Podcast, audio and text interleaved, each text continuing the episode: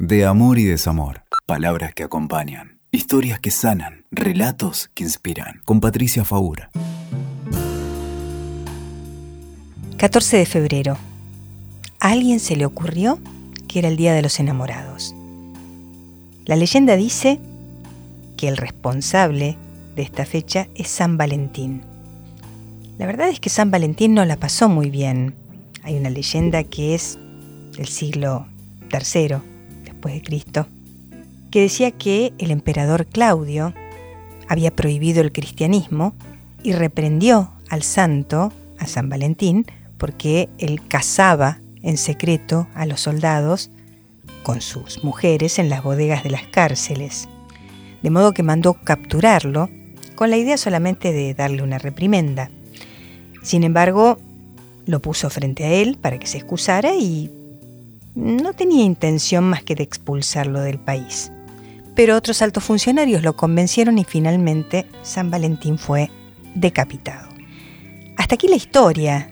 Lo más interesante fue lo que pasó al final, cuando lo mandan a ejecutar, y él ve a una jovencita ciega, la hija del juez, y él pide a Dios que la joven pueda ver. De modo que en el traslado a la plaza para su ejecución le da un papelito a la joven y le pide que lo lea, siendo ella ciega. Y ella finalmente en el momento de la ejecución puede leerlo. El papelito dice tu Valentín. O sea que operó el milagro.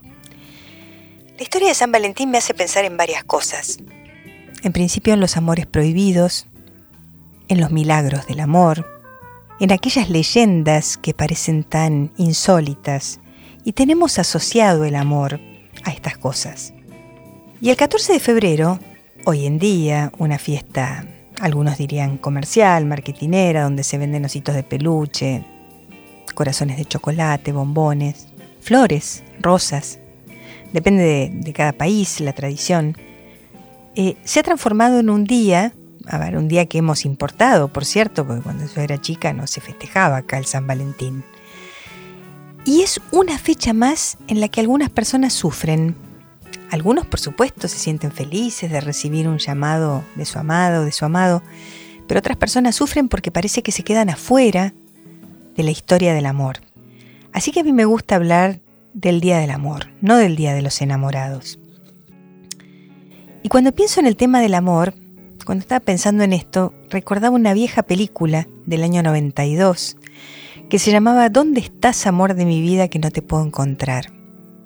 Una película de Juanjo Jusid. En aquella película, dos personas, los dos personajes principales, un hombre y una mujer, oyentes de una radio, se conocen y se encuentran a través de ese programa de radio que intenta reunir almas solitarias. Sería como un antecedente de nuestro moderno Tinder o Happen yo iba pensando ¿no? en las modificaciones a lo largo de la historia de la radio, después de Match, donde uno chateaba y empezaba a conocer el perfil de la otra persona, hasta llegar a nuestros días donde simplemente hay una foto, hay edad y una localización. Y esta es la manera en que uno intenta encontrar el amor, que resulta por supuesto bastante esquivo de este modo, ¿no? Es bastante azaroso. No sabemos muy bien qué estamos buscando ahí, si estamos buscando sexo, una relación, como dicen los jóvenes, un vínculo sexoafectivo. Pero pensaba que finalmente muchas de las personas, diría casi todas, las que pasan por la consulta, por mi consultorio, tienen algo para contar en relación al amor y lo buscan de algún modo, con distintos formatos, con distintos proyectos, con distintas creencias, con distintas ideologías, con distintos fracasos a cuestas, pero en algún lugar todos quieren volver a sentirlo. Entonces preguntaba, ¿dónde está? ¿Es que hay que ir a buscarlo a algún lado? ¿Está en algún lugar? ¿Está en la noche porteña? ¿En los boliches? ¿Está en Tinder? ¿Está en un gimnasio? ¿En un curso que hiciste? ¿En una presentación? ¿Dónde está? Y lo que pensaba es que no está en un lugar. Lo que está en un lugar son personas, indudablemente con las que podemos encontrarnos, Y no hay una persona que sea como en la película amor de mi vida, de toda una vida. Porque si voy a buscar el amor pensando que es el amor de mi vida, la verdad es que la exigencia tendría que ser brutal. ¿Cómo hago para saber que esa persona va a ser la persona de mi vida? Parece demasiado, ¿no? Entonces se me ocurre que poder pensar en la construcción del amor, que es una idea que me gusta más que la búsqueda del amor, es pensar qué nos pasa a nosotros, no dónde está afuera, sino qué pasa adentro. ¿Estoy disponible? ¿Estoy buscando algo que tiene que ver con una expectativa realista? ¿O, o voy a buscar algo al mundo del amor totalmente idealizado? Casi tan idealizado que es como para no encontrarlo.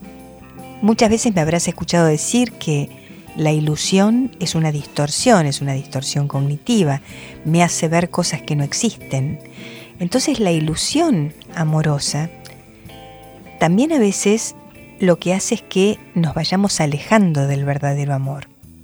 Porque tal vez el amor tiene que ver con vínculos más reales, posibles, y seguramente que están más cerca, pero yo soy lo suficientemente empática como para tratar de ponerme en el lugar del otro, escucharlo, conocerlo, dejarme conocer.